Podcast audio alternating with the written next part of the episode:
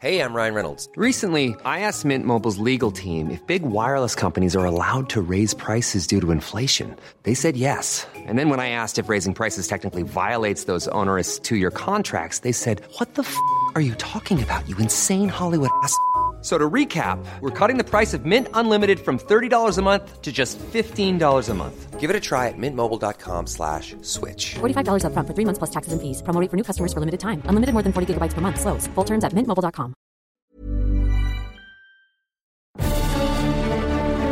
Martes por la noche, los expertos se reúnen para debatir, polemizar, desmenuzar a la noticia y a sus protagonistas en un sitio único, diferente y sin censura. Esta es la mesa de análisis, a fuego lento, bajo la conducción de Alfredo González Castro, por El Heraldo Radio. Iniciamos.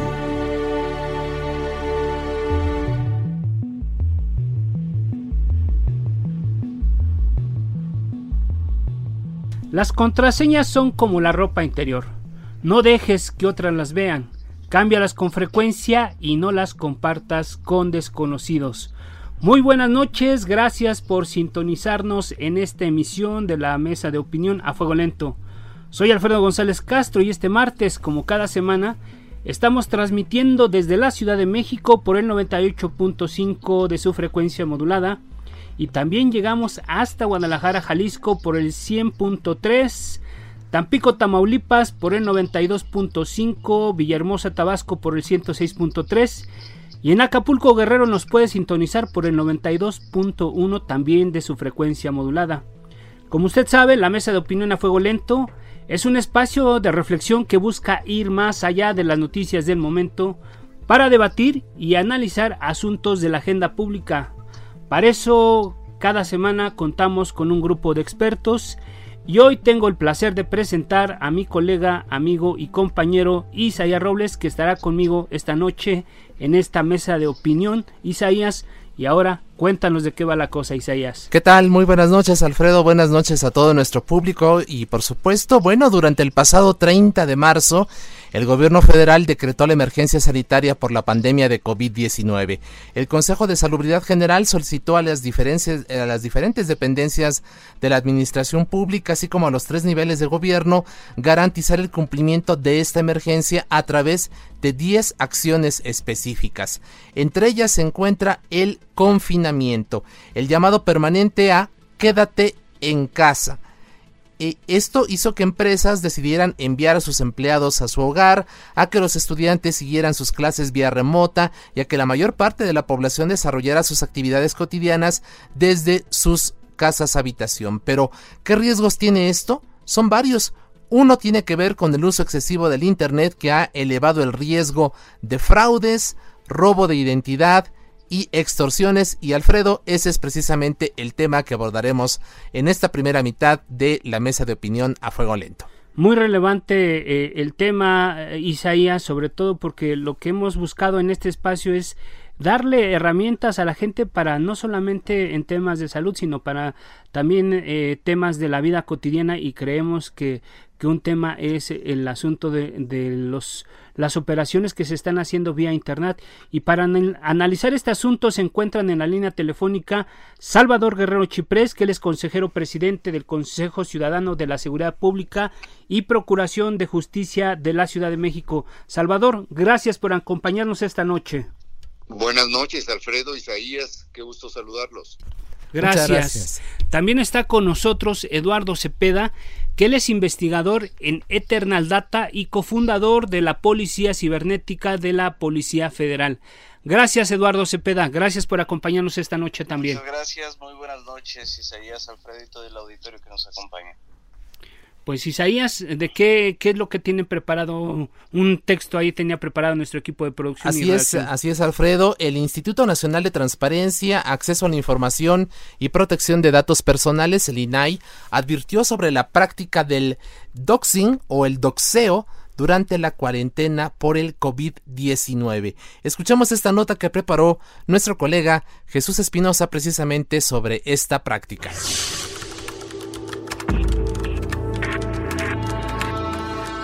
El Instituto Nacional de Transparencia y Acceso a la Información, el INAI, lanzó una advertencia debido a la práctica del doxing, una de las modalidades de la ciberdelincuencia. El doxing consiste en la difusión de información falsa, así como fraudes a través de Internet y robo de identidad. Estos delitos se han incrementado en tiempos de contingencia debido al gran número de usuarios que permanecen en conexión a través de Internet. El INAI detalló que se han identificado campañas de suplantación de identidad de autoridades gubernamentales con la intención de difundir noticias falsas, así como convocatorias a participar en beneficios sociales como presunta entrega de despensas o vales, lo que además de ser falso, puede llevar a los usuarios a enlaces que benefician a los ciberdelincuentes.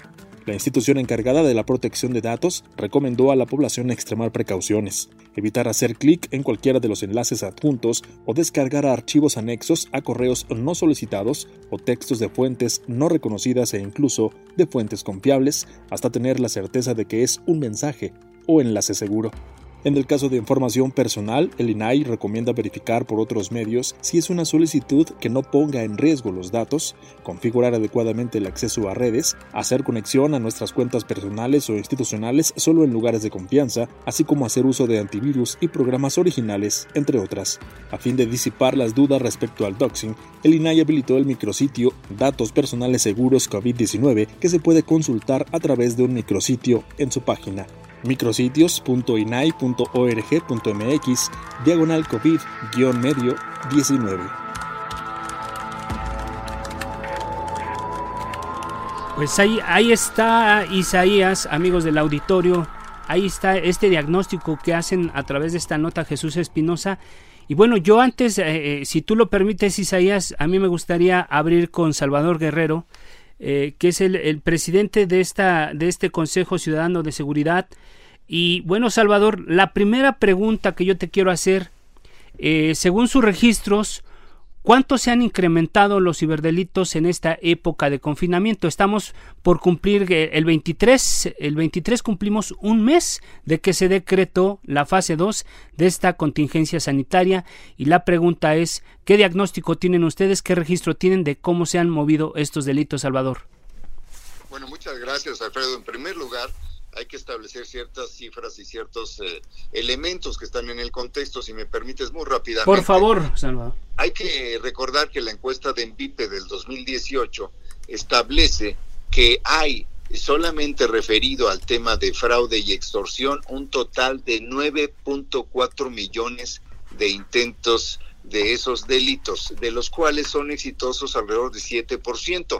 Y es una cantidad relativamente menor porcentualmente, pero es gigantesca si se considera que pues prácticamente estaríamos hablando de alrededor de 680 mil eh, fraudes y extorsiones. Lo interesante de esto y que se relaciona con el tema del ciberdelito y de las tecnologías que también son utilizadas por las organizaciones delictivas de diferente tipo, de diferentes niveles de, de peligrosidad y de sofisticación, es que ocurre el 92% de ellos a través de las vías digitales, sea de un teléfono celular, sea de una computadora, y entre ellos están ciertos delitos específicos relacionados también, por supuesto, fraude y extorsión vinculados al sistema bancario, al sistema financiero, a sistemas de pagos, a sistemas que vinculan a un cliente con una entidad comercial eh, muy establecida, localizada en la ciudad, en un centro urbano, en el país, en otra nación, en este continente o en otro. Entonces, el ciberdelito establece una enorme oportunidad tanto para las organizaciones delictivas de intervenir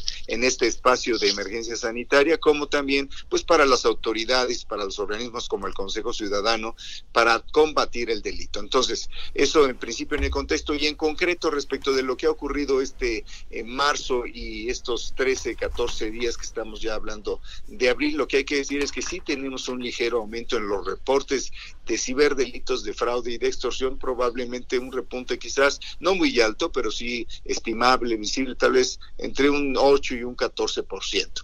Entonces, De lo que estamos hablando aquí es de que mientras está ocurriendo esta emergencia sanitaria, se han debilitado al grado de caer estimamos nosotros en el Consejo Ciudadano, más de 38%, el 19 de los 21 delitos más importantes. Esto implica que muchos, eh, pues, banditas, personas que se dedican a la delincuencia, pues no han tenido forma de intervenir ante esta situación y se van a orientar muchos de ellos, los más sofisticados o aquellos que aprovechan las inercias que hay sobre el tema de fraude y extorsión para irse precisamente a esos delitos utilizando mecanismos digitales. Así que ciberdelito es una dimensión muy específica que seguramente mi compañero Eduardo va a mencionar enseguida, pero forma parte de ese contexto de posibilidad en el cual ocurren estas unas inercias delictivas y otras eh, aquellas eh, prácticas delincuenciales que se adaptan a este contexto. Para empezar, eh, Alfredo.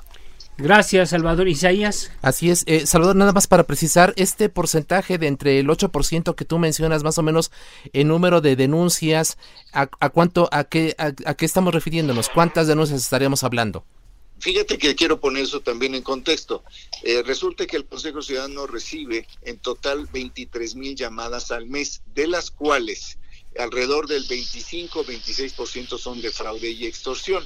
Esto quiere decir que, ahorita no puedo hacer la cuenta tan rápidamente como quisiera, que hay un ligero aumento de ese 28 sobre 23. En mi siguiente intervención te tengo la cuenta exacta para darte ese número específico y ahorita estoy haciendo la cuenta. Pero estoy hablando de que fraude y extorsión constituyen estos dos, los dos principales delitos por prevalencia eh, ocupan y preocupan a las autoridades y al Consejo Ciudadano a nivel nacional y en el país, porque la línea del Consejo pues es accedida eh, desde cualquier entidad de la República. Eduardo Cepeda, investigador de Eternal Data y cofundador de la Policía Cibernética, ¿qué nos puedes comentar sobre eh, estas cifras que nos está dando Salvador Guerrero de el comportamiento de los ciberdelitos en esta época del confinamiento por COVID-19? Ok, les, les comento pues algo muy sencillo. Una, las cifras que está manejando el doctor Guerrero son cifras del Consejo Ciudadano, de las cuales pues ellos son los dueños y ellos son los que las tienen. ¿Sí? ¿Qué es, eh, desde mi experiencia, qué es lo que ocurre? Ok, a mayor tiempo en casa, mayor tiempo con los medios electrónicos. este, hay muchísimas personas que siguen desde casa haciendo home office, work office y demás, ¿sí? Las tareas, los jóvenes de la escuela, los niños, pues las hacen desde casa. Los delincuentes operan igual, muchos se reúnen este, en el underground, utilizan chats para reunirse, utilizan redes sociales y bueno, pues las fechorías las, siguen haciendo. Porcentajes estadísticas, yo no las tengo, yo no las manejo. Sé sé que por propio tiempo en casa, propio tiempo en medios electrónicos, pues ocupan más, ocupan más el internet y lo y muchos lo ocupan para ver videos, otros los ocupan para hacer tareas, otros los ocupan para delinquir. Eh, Eduardo Cepeda, eh, eh, hablando, hablando de, desde la experiencia en la policía, ¿cuáles son los delitos más comunes en Internet? En aquel momento o hace algún tiempo comparado con los delitos que se están cometiendo o de los que se tienen registro ahora en este mes que estamos a punto de cumplir de confinamiento, Eduardo? Les hablo de hace unos 20 años. Hace 20, 30 años hackeaban, los hackers hackeaban sistemas informáticos para buscar la popularidad y el reconocimiento de sus compañeros. ¿sí? Hace unos 20, eh, no, hace 30, 40 años era eso, hace 20 años empezaron a hackear para buscar ganancias económicas. Sí, hace unos 10 años empezó a hackear unos 15 años por información más, eh, no quiero llamar política porque no me quiero meter en guerras cibernéticas. Sí. Pero ya la información va teniendo y aumentando de valor por muchísimo. En la, en la actualidad los hackers ya no lo hacen nada más por ser el chavo chicho de la película gacha, sino ya lo hacen por obtener ganancias económicas. Ya lo hacen para extorsionar y pedir un rescate por un sistema informático. Ya eh, las estadísticas las hacen las compañías de antivirus. Ajá, de cómo ha subido los ataques cibernéticos. ¿Por qué creen que las hacen ellos? No sé, pues por, algo muy, pues por, algo muy, sencillo. Yo soy el antivirus que te estoy diciendo, ojo, están creciendo muchísimo los delitos cibernéticos y los virus. Para vender seguridad. te vendo este producto que te va a proteger. Claro. No, no hay un antivirus que libre el 100% de los virus. Todos son muy buenos, por favor, entiendan eso. Y es mejor tener uno a no tener nada. Es mejor tener un firewall a no tener nada. Pero lo que siempre decimos en nuestras conferencias, ahorita, antes y desde la policía cibernética, es utilizar el sentido común. ¿Sí? Eso es, esa es una parte muy, muy, muy importante. Si yo ahorita creo en mi máquina un nuevo virus, no va a haber una compañía antivirus que lo detecte en este instante. Tienen que pasar varios procesos para que, bueno, uno, que esté circulando, que, que esté circulando y ya de ahí sea detectable y lo suban a sus bases de datos, la gente actualice su antivirus y bueno, ya se ha detectado. ¿Sí?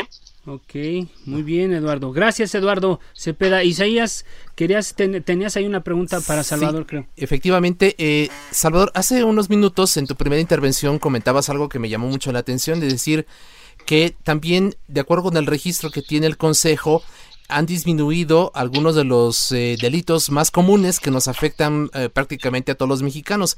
Esto podremos atribuirlo precisamente a que ahora estos delitos se están llevando al ciberespacio, que los delitos que comúnmente veíamos de robo a, pasajero, robo a casa habitación, eh, robo de vehículo, en fin, ahora se están yendo al ciberespacio. Es allí donde es el donde tienen margen estos grupos delictivos para poder encontrar las ganancias que ya no pueden tener en la calle?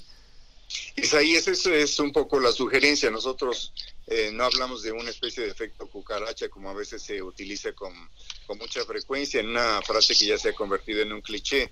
Nosotros planteamos que hay una especie de desplazamiento delictivo, que a las organizaciones criminales, pues son organizaciones pseudoempresariales que están buscando una relación apropiada de costo-beneficio, de costo-riesgo que les permita, si no hay en un espacio eh, para delinquir, pues tienen que crear condiciones para mantener su negocio criminal. Entonces, en ese sentido, sí hay razón para suponer que se han trasladado algunas de las actividades de los digamos, más capaces de aprovechar ese espacio, en este caso el ciberespacio, y trasladan algunas, eh, algunas de sus tareas delincuenciales a esa otra área. Esa es una sugerencia eh, que estamos haciendo y creo que se sostiene. Eh, se puede sostener analizando datos a posteriori, ahorita no podemos más que sugerirlo como una hipótesis. Claro. Pero si tú adviertes, por ejemplo, robo a casa habitación, disminución, robo a transeúnte, disminución, robo a comercio, por obvias razones, en la medida que están disminución. Y realmente todos los delitos eh, patrimoniales que constituyen eh, los delitos de alto impacto tienen una disminución según nuestro registro. Y creo que el, nuestro registro, pues sí, efectivamente, eh, son datos del Consejo y también son datos de las autoridades, porque tanto en la Fiscalía como en la Secretaría de Seguridad Ciudadana, con las cuales el Consejo Ciudadano sostiene una estrecha colaboración junto con otras organizaciones de la sociedad civil, además de la evidencia empírica básica, pues nos indican que todos los delitos patrimoniales, todos los robos necesariamente han disminuido. Al mismo tiempo que lo que nosotros tenemos como indicadores que, por ejemplo, yo recibo diariamente al menos 10 de las eh, cientos de llamadas que son de alto impacto y que yo comunico a policía de investigación según sea el caso y según sea la autorización de la persona que denuncia. Y ha ocurrido en ocasiones que entre lunes a viernes, digamos que de esos 10 multiplicados son de esos 70, alrededor de 50 si 45, 48 tienen que ver con fraude y extorsión y de esos 45, 48, 7, 9, 8 tienen que ver con asuntos que vinculan ciberdelito, cosas eh, de conexión con un banco, con una empresa de que supuestamente ofrece préstamos, etcétera. Entonces, de ahí que esa hipótesis eh, pueda sostenerse, indico de nuevo que necesariamente tendríamos que revisar datos después de que pase la contingencia, pero yo sí creo que hay una asociación entre esta eh, emergencia sanitaria con el hecho de que haya un desplazamiento delictivo hacia ciertas modalidades, sí, de fraude y extorsión y específicamente un segmento de ello que sí es ciberdelito.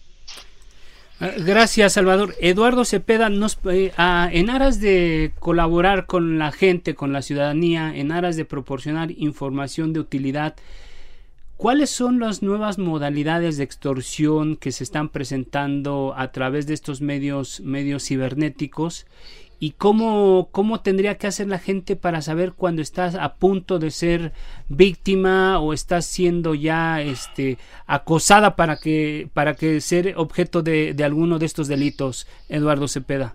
Bueno, te comento, por principio de cuentas en la actualidad, mm, no tengo manera de yo saber la estadística, pero estoy casi seguro que el 98-99% de ilícitos ya conlleva algo y vincula con algún dispositivo tecnológico. sí. Sea internet, sea un dispositivo celular, sea una laptop. Ajá. Ya en la actualidad, eh, si estamos hablando de fraude, estoy pues, casi seguro que se ocupa al menos una computadora para poder este, hacer un cheque falso. Se ocupa un celular para tener comunicación con los cómplices o con los, con los demás vinculados. Así es que si, si nos vamos a ese punto, pues este, ya cualquier dispositivo electrónico puede utilizarse para la comisión de actividades ilícitas. Sí, con, con, con relación a lo que me preguntas, ¿Cómo podemos saber? Bueno, eh, la seguridad al 100% no existe, tú no sabes o el objetivo de los hackers es que tú no te des cuenta cuando ya fuiste hackeado hasta el momento que ya tienen tu información. Hace unos años hay, ha venido creciendo lo, el famosísimo ransomware. Recuerden Pemex hace poco, recuerden la Secretaría de Hacienda y recuerden el SAT, ¿sí? y recuerden muchísimas otras este, instituciones internacionales que sufrieron de una extorsión informática. el, que, el caso del Banco de México cuando fueron eh, el, sistema ese de CIE también fue otro, vector de ataque. El, el SPAY, ¿no? el SPAY. Ahí, ahí fue un ataque directamente al SPAY, fue lo que nos dijeron las autoridades. Pero para los otros sí fueron el robo de, la información, ¿no? De, Pemex directamente y del SAT. No, no, no. Claro. Y, y bueno, les soy muy honesto. En México no existe la cultura, o está en creciendo apenas, estamos este, iniciando en cultura de seguridad de la información, seguridad informática. Esto es muy sencillo. Pregúntense a sus organizaciones en donde trabajan si tienen una oficina de seguridad de información. Pregunten cuándo fue la última vez que hicieron un hackeo ético. Eso es básico y muy, muy, muy importante. ¿Quién es el encargado de realizar los respaldos de la información que, que se generan en las organizaciones? ¿Quién es porque, porque los, los informáticos y los dueños dicen, no, no, no, mira, ya tengo a mi informático allá, que él es el que me resuelve todos los problemas y lo tienen desarrollando sus sistemas web, lo tienen este, creando su página web, lo tienen desarrollando sus sistemas informáticos para el desarrollo de la empresa. Aparte le dicen, cómprame una computadora y ponle la red para este nuevo contador. ¿Sí? Y no hay no hay manos suficientes para que dos personas informáticas atiendan las necesidades de una pyme. Claro. Sí, ahora si nos vamos a, macroempresas y, demás, olvídense. Oiga, y a nivel de gobierno, perdón Eduardo, ahora que lo estaban mencionando el tema de, del SAT y el tema de Pemex, eh, se dice que se dijo en su momento que esto se debía en, buena medida a que el gobierno federal pues dejó de pagar justamente estos sistemas de protección, estos eh, antivirus y que esto eh, pues nos dejó desprotegidos. ¿Tú crees que efectivamente estamos hoy más a expensas de esta ciberdelincuencia debido a que precisamente en aras de los ahorros pues resulta que se afectaron eh, inversiones que eran importantes para garantizar el resguardo de toda esta información gubernamental? Ay, nunca me gusta meterme en camisas de once varas. es una opinión. son temas espinosos porque pues es algo que pongo entre comillas y hago mis dedos así, pero pues es algo que no nos consta Ajá, pero pues es lo que dicen que pasó. Si no pagas tú un antivirus, estás más expuesto Claro. ¿A qué? Pero, pero bueno, volvamos, volvamos a un principio básico. ¿Qué pasaría si te llega a los pies, te llega en la entrada de la oficina, te llega un CD o una USB con un archivo Excel que dice despidos mayo 2020 o No. bonos productividad mayo 2020? Todo mundo los va a abrir hasta el menos, hasta el menos morboso lo va a abrir. Sin querer hasta la señora del aseo va a ver cómo le hace sin saber Excel, pero lo va a abrir. sí, Así bueno, es. Porque no, no existe la cultura de seguridad informática, no existe la cultura de decir, ok, no es mío, no lo agarro, no lo toco, no, no lo veo. claro. Ajá, en, este, deb- debemos de saber segmentar también eh, la información, qué es para quién y qué no. Los hackers utilizan mucho estas herramientas, ponen, regalan CDs. En, hay eventos en Las Vegas que sea el evento principal es Black Hat y DEFCON se hacen cada año, este año no, eh, en donde hay muestras de hackeo en vivo. Así es. Sí, son, son buenísimos los. Hay una gran comunidad de mexicanos allá que están en el sector del White Hat, o sea, hackers blancos. Y allá nos reunimos. Un saludo a todos los mexas que, que nos pueden escuchar, claro. Este, pero bueno, regresemos al punto. Una computadora sin antivirus es más sencillo que caiga en un ataque Claro. obviamente no pasaría si tú no le das clic a ese correo que no conoces. Así es. Así es. Gracias, obviamente Eduardo. No pasaría si tienes bien realizados, tu- bien hechos tus filtros de spam, en el cual le dices correo de remitente que yo no conozca, pues mándalos al spam.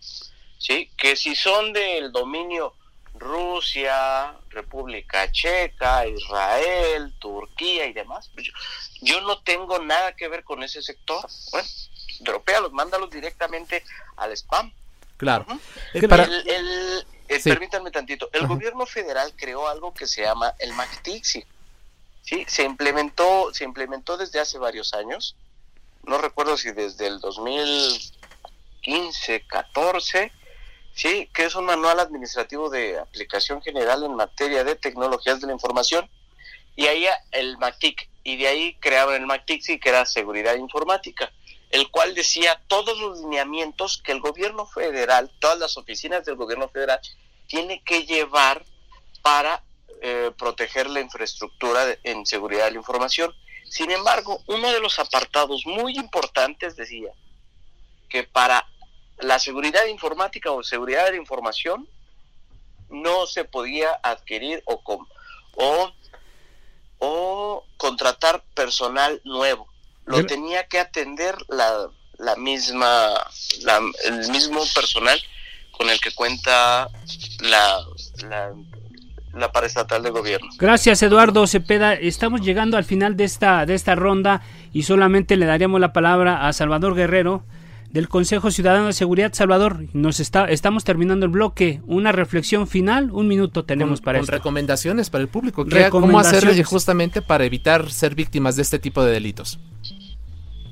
Salvador. Pues creo que Bueno, ya- bueno, bueno, sí, perdón. Ciertamente hay que checar algunas de las recomendaciones ya sugeridas. Nosotros con frecuencia hemos encontrado, por ejemplo, el dominio HTTPS, dos puntos doble diagonal. La S ausente es completamente irregular. En el delito, por ejemplo, de phishing, que es este robo de identidad vía el mundo de lo digital, está eh, establecimiento de páginas apócrifas, ahí es muy notable, es muy notorio esa, esa falsificación. Y también hay que identificar que ante necesidades masivas, ante ciertas instituciones, por ejemplo la Secretaría de Relaciones Exteriores, a la hora de pues, tratar de sacar un pasaporte o una visa, con frecuencia hemos encontrado en el Consejo siete, ocho páginas que en un día se suben apócrifamente, sacan dinero de las personas y desaparecen esas páginas. Entonces siempre precaución, siempre checar dos o tres veces si el trámite coincide con la oferta que está ahí. Para cerrar este bloque ahí yo lo dejaría. Muchas gracias, Salvador Guerrero Chiprés, consejero presidente del Consejo Ciudadano de Seguridad Pública y Procuración de Justicia de la Ciudad de México. Y también agradecemos a Eduardo Cepeda, investigador de Eternal Data y cofundador de la Policía Cibernética de la Policía Federal. Eh, Isaías, pues se acabó este primer bloque, vamos a un corte y regresamos con el siguiente tema. Así es, no le cambie, volvemos.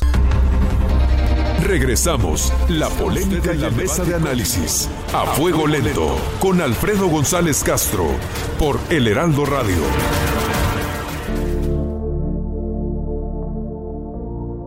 Bien, Isaías, pues amigos del auditorio, volvemos a la mesa de opinión a fuego lento. Les recuerdo también que estamos transmitiendo totalmente eh, desde la Ciudad de México por el 98.5, aquí en nuestras instalaciones de Insurgentes Sur 1271, y que además nos puede sintonizar en el Estado de México por el 540 de AM, en Tijuana, Baja California por el 1700 y también llegamos hasta allá, hasta, hasta el sur de los Estados Unidos. E Isaías en, en Texas nos pueden sintonizar por el 91.7 de FM HD4 en McAllen y eh, por el 93.5 también de FM en Bronzeville, en la ciudad de Bronzeville. Y bueno, esta semana, hace, hace una semana nos, nos sumamos a dos estaciones más, el 100.9 de FM que nos permite llegar a Piedras Negras e Eagle Pass también allá en Texas, así como el 92.9 de Ciudad Acuña en el estado de Coahuila. Pues aquí estamos de regreso, Isaías, con otro tema también muy interesante. Así es, para esta segunda parte de nuestra emisión de este martes agradecemos ahora que se encuentren en la línea telefónica el doctor Manuel González Oscoy, académico de la Facultad de Psicología de nuestra máxima casa de estudios, la UNAM, y psicoterapeuta, así como Israel Ortiz Galán, psicólogo, paliativista y tanatólogo. A ambos, muy buenas noches, gracias por estar con nosotros vía telefónica esta noche. Es un gusto estar con ustedes y con todo su auditorio. Buenas noches. Bueno, pues... Muchas gracias Isaías y Alfredo. Buenas noches. Gracias, gracias a los dos. Como saben, el confinamiento por el COVID-19 nos ha colocado en un dilema de garantizar la salud a costa de nuestras libertades. Y bueno, las, una de las preguntas, Isaías, es cómo enfrentar precisamente este dilema, cómo se procesa en nuestra mente esa disyuntiva, que esa es la primera pregunta que yo haría a nuestros expertos. Si quieres comenzamos, eh, Alfredo, con el doctor Manuel González Oscoy. Hoy estamos confinados, la autoridad nos ha reiterado en múltiples ocasiones, quédate en casa, quédate en casa, quédate en casa, pero esto, ¿cómo nos afecta mentalmente? Esto está provocando también tensiones en los hogares, eh, en fin, ¿cómo nos diría usted, eh, doctor González Oscoy, que estamos viviendo los mexicanos esta, esta etapa, estamos a punto de cumplir un, un mes del confinamiento, eh, ¿cómo, ¿Cómo diría usted que está procesando nuestra mente esta situación de permanecer en nuestros hogares? Pues mire, se está llevando de una manera multifactorial. En primer lugar, tenemos que hacer un cambio en nuestra conducta, en nuestras rutinas.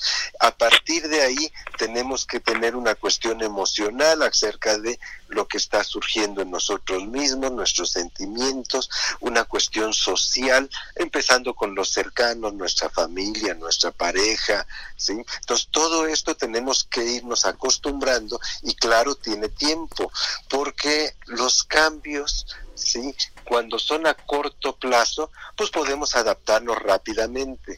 La cuestión ahorita es que implica un cambio de hábitos que nos lleva al menos se considera 21 días porque hay un proceso que es la potenciación a largo plazo a nivel cerebral para poder incorporar de una manera definitiva estos cambios. Sin embargo, nosotros lo que tenemos es una expectativa incierta, o sea, tenemos que verlo a un mediano plazo o a un largo plazo.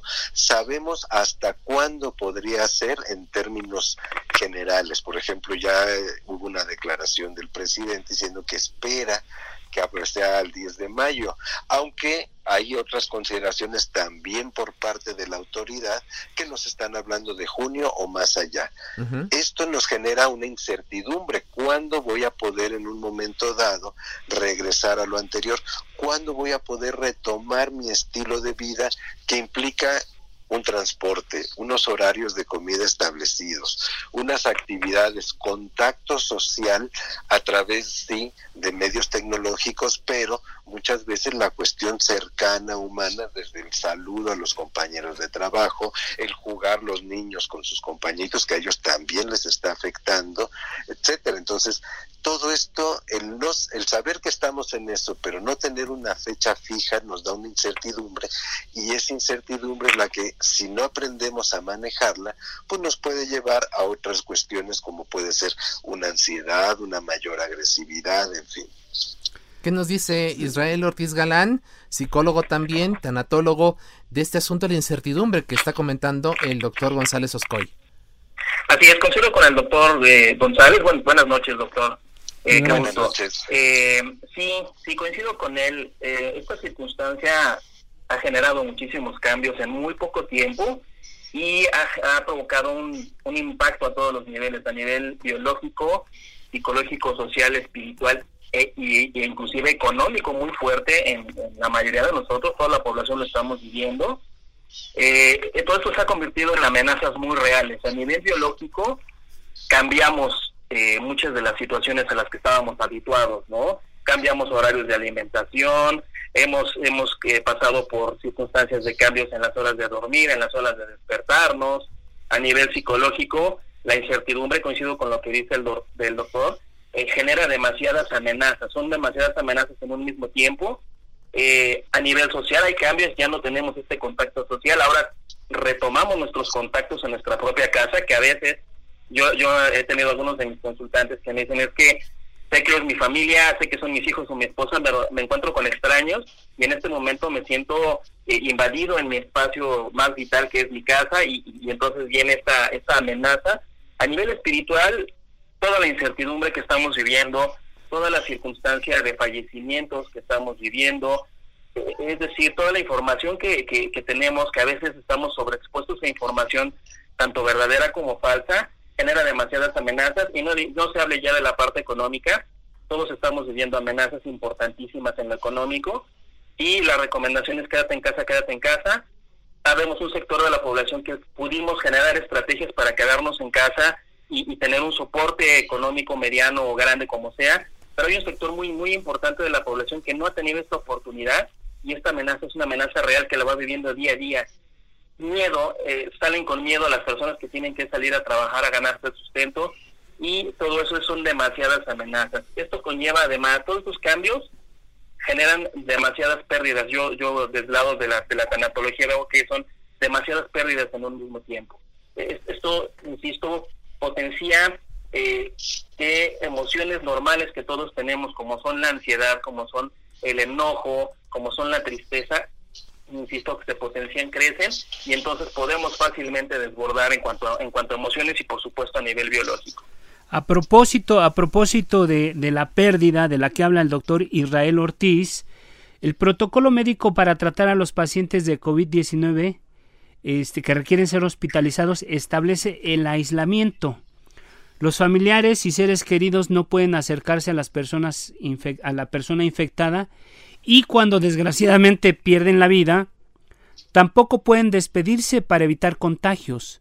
Hablando de esta pérdida, a los dos especialistas les preguntaría cómo procesar este adiós, cómo atender esta situación. Isaías. Doctor Manuel González. doctor Manuel. Doctor Manuel González, gracias. Sí, mire, este, se inicia un proceso de pérdida que lleva varios pasos, varias etapas, de las cuales nuestro compañero en la mesa redonda lo puede dar con mucha mayor precisión, pero podemos hablar de una negación, de un enojo, hasta de una negociación, una resignación, ¿sí? todo eso vamos a tenerlo que irlo atravesando. Sin embargo, aquí tenemos una cuestión que es diferente.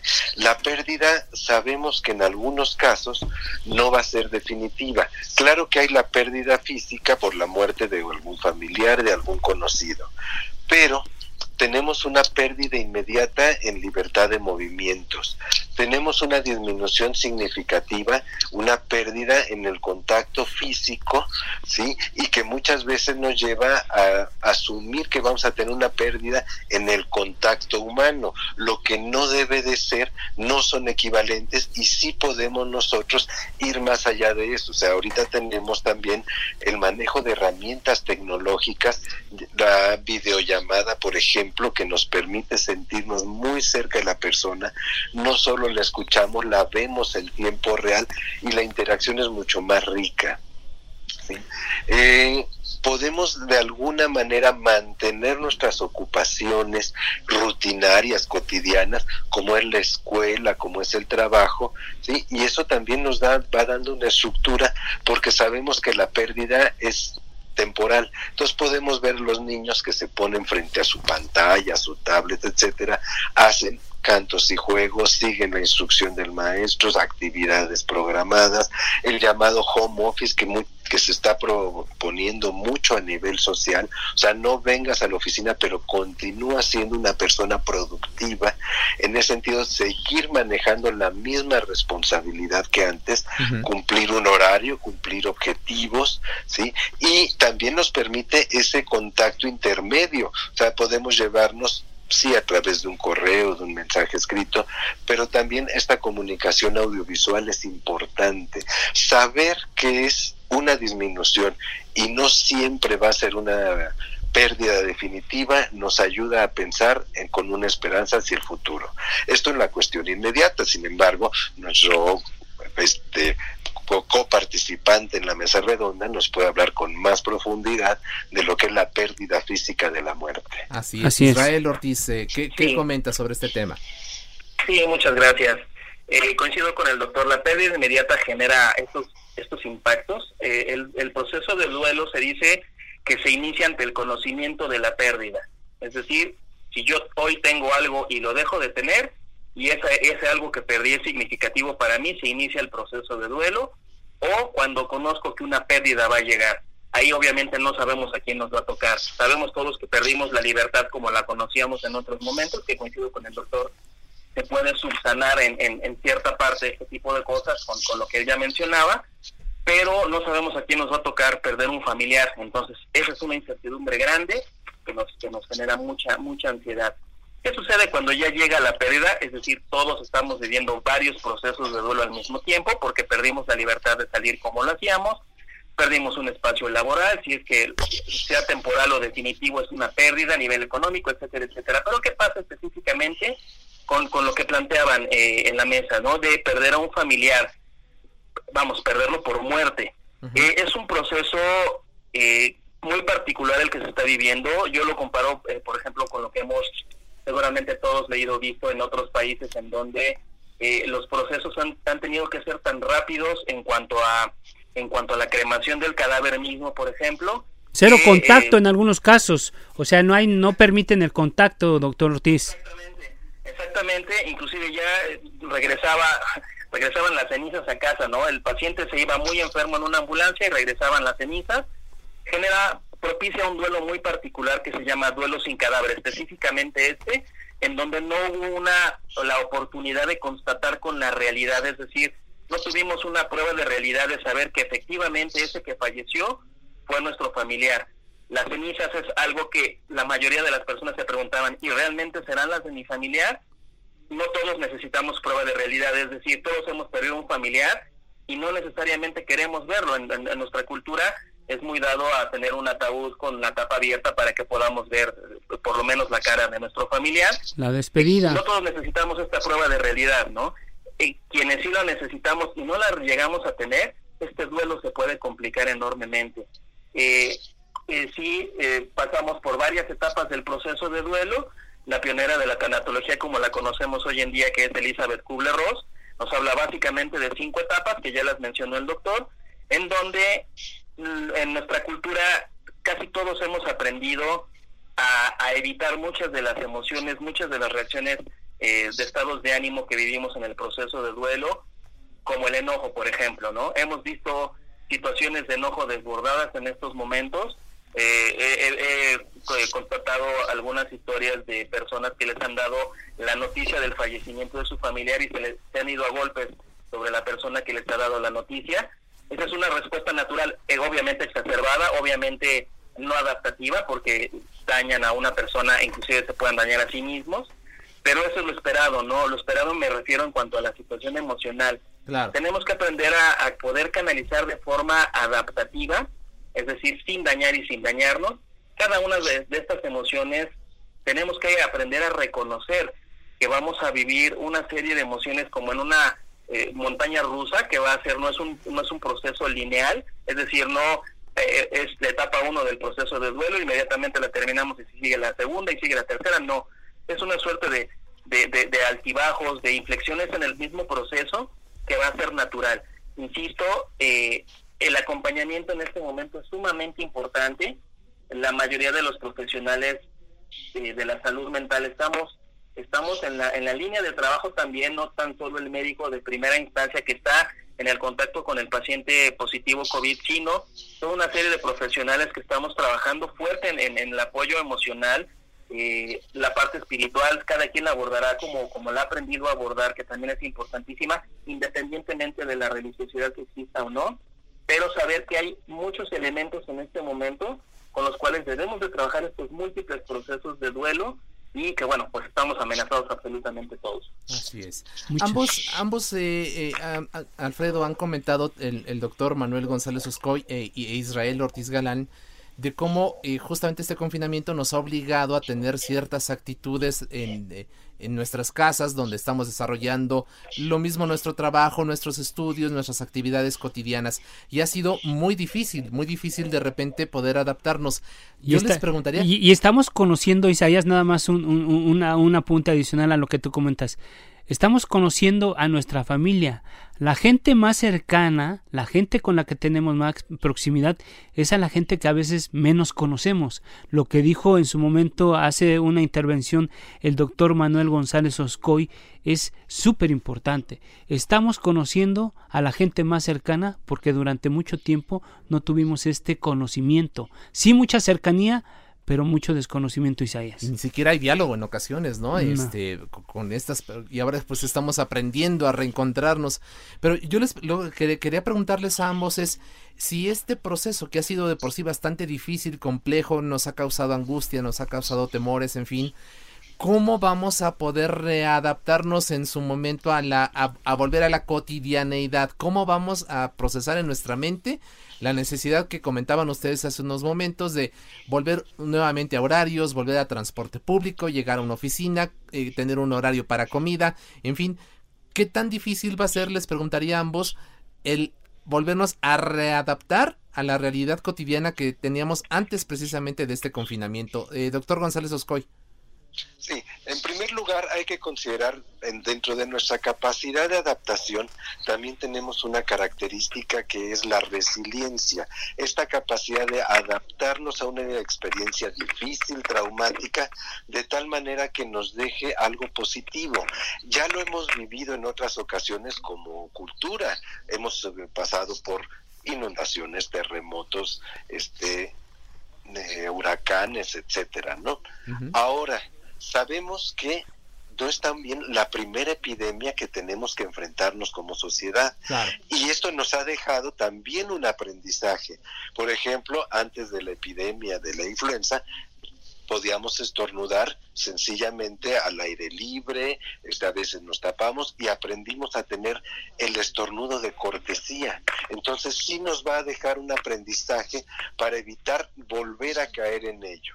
Entonces, vamos a tener en primer lugar una adaptación que podemos dirigirlo hacia costumbres, conductas positivas, ¿sí? que de alguna manera disminuyan el peligro. Sí va a haber también otro periodo de incertidumbre, se va a levantar, esto es con toda seguridad, la contingencia sanitaria, llegará un momento en que se dejará de pedir el confinamiento voluntario y entonces será reencontrarnos con estas otras personas que forman parte de nuestras costumbres diarias. O sea, tenemos que empezar pensando los niños, los adolescentes.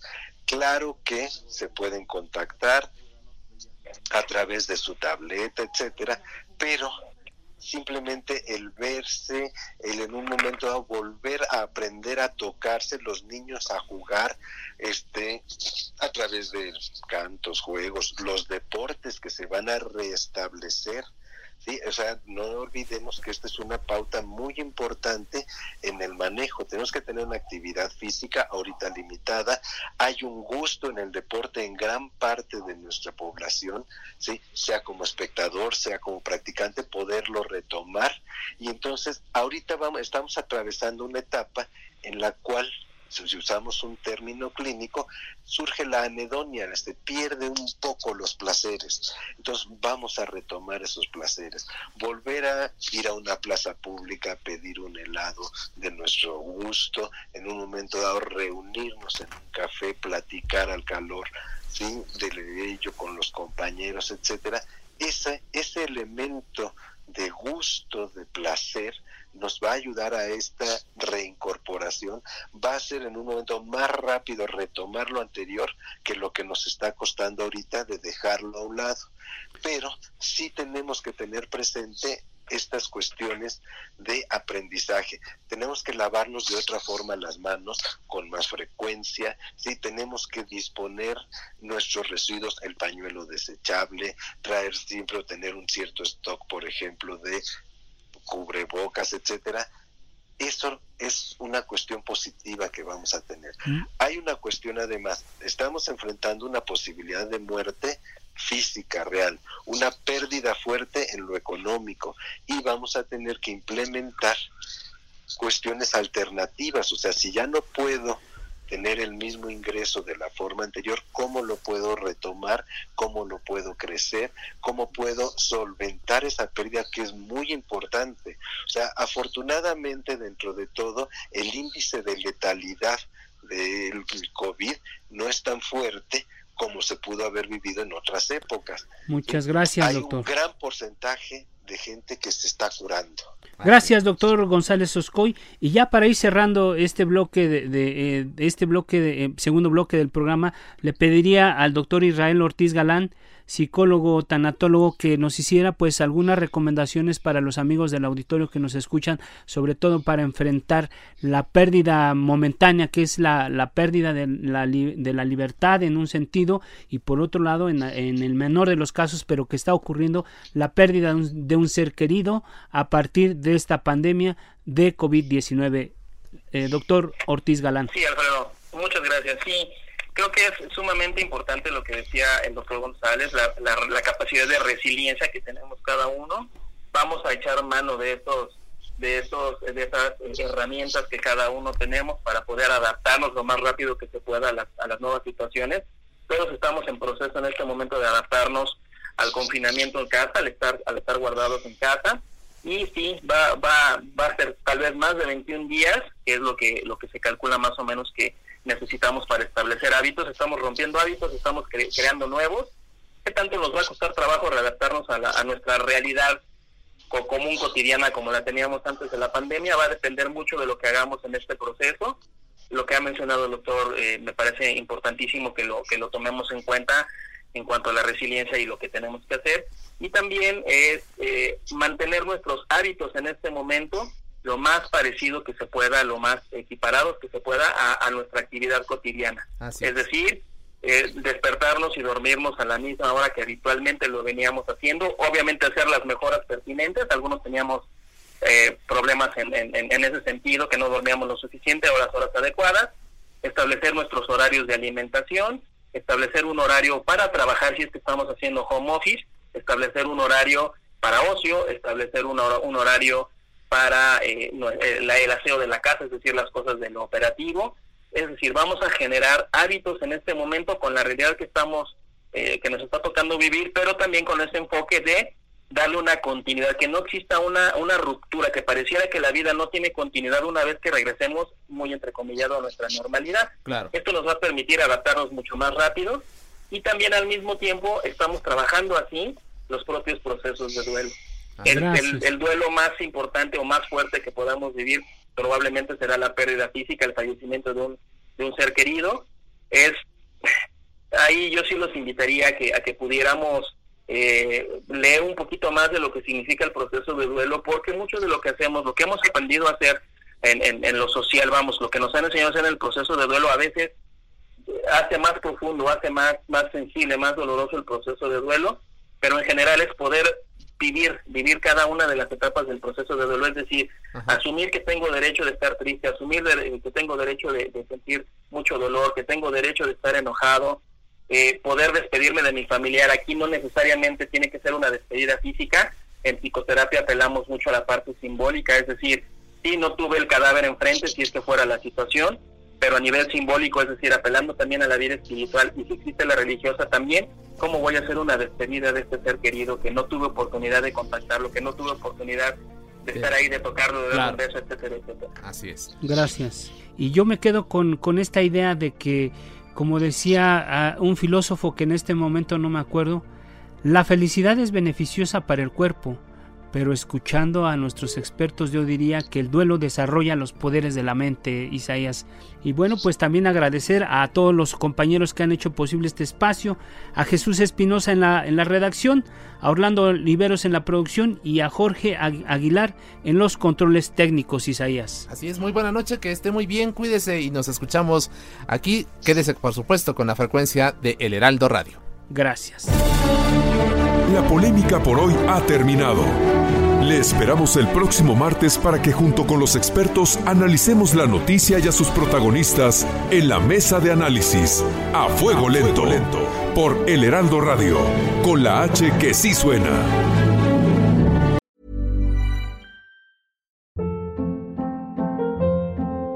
Hold up. What was that? Boring. No flavor. That was as bad as those leftovers you ate all week. Kiki Palmer here, and it's time to say hello to something fresh and guilt-free. Hello Fresh. Jazz up dinner with pecan-crusted chicken or garlic butter shrimp scampi. Now that's music to my mouth. Hello Fresh. Let's get this dinner party started. Discover all the delicious possibilities at hellofresh.com.